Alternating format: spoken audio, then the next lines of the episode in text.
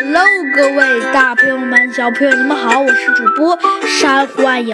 今天呢，珊瑚暗影呢来给您播讲我们的小鸡墩墩探案记。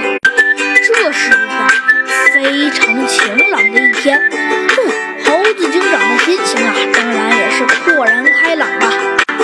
不过呀，虽然说猴子警长的心情那肯定是豁然开朗的，可是啊，猴子警长最怕见到的一个人呐，就是小鸡墩墩。因为啊，小鸡墩墩的到来呀，意味的不是别的，就是啊，有案子要发生了。不过今天难得的好事啊，都有一半中午居然小鸡墩墩都没有出现，这多半说明啊，小鸡墩和小鸡墩墩一定会来找他的。所以啊，猴子警长一看今天这么好，所以啊，于是他呀便看，呃，既然中午小鸡墩墩也没来找，看来下午也不会了。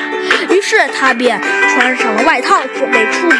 可就在这时啊，正当猴子警长打开门的那一瞬间，一个胖乎乎的身影冲了进来。哎，那不是小鸡墩墩，还能是谁吗？想看到小鸡墩墩呐，只能叹了口气，说道：“小鸡墩墩。”于是问：“嗨，小鸡墩墩，这次又怎么了？”只见呢，小鸡墩墩呢叹了口气，说道：“啊，猴子警长，是隔壁家的阿姨出事了。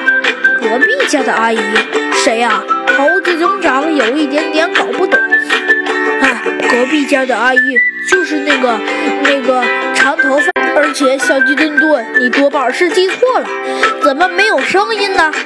哎，呃，猴子警长，你说对了，这个案件好像是一个中毒事件，真的没有声音哎，要不然我也会听到的。哦，是这样子的呀，小鸡墩墩。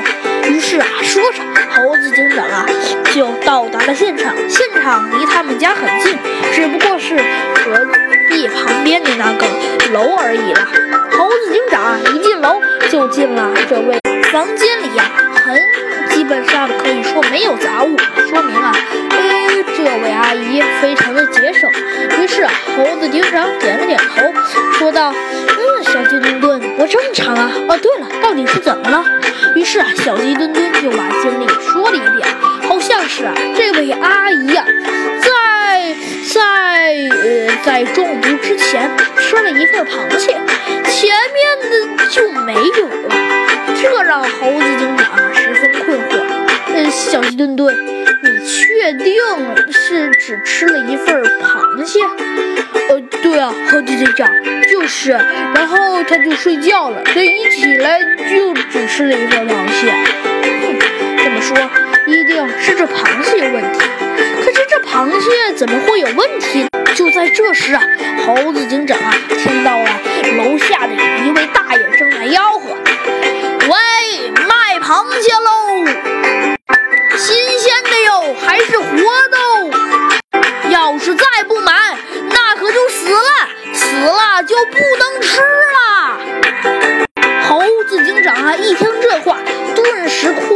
开朗。于是啊，猴子警长微微一笑，说道：“哦，小鸡顿顿，对了，我想问你一个问题，请问，呃，请问这位阿姨，她是不是呃睡觉前刚起来吃的是一对死的螃蟹？”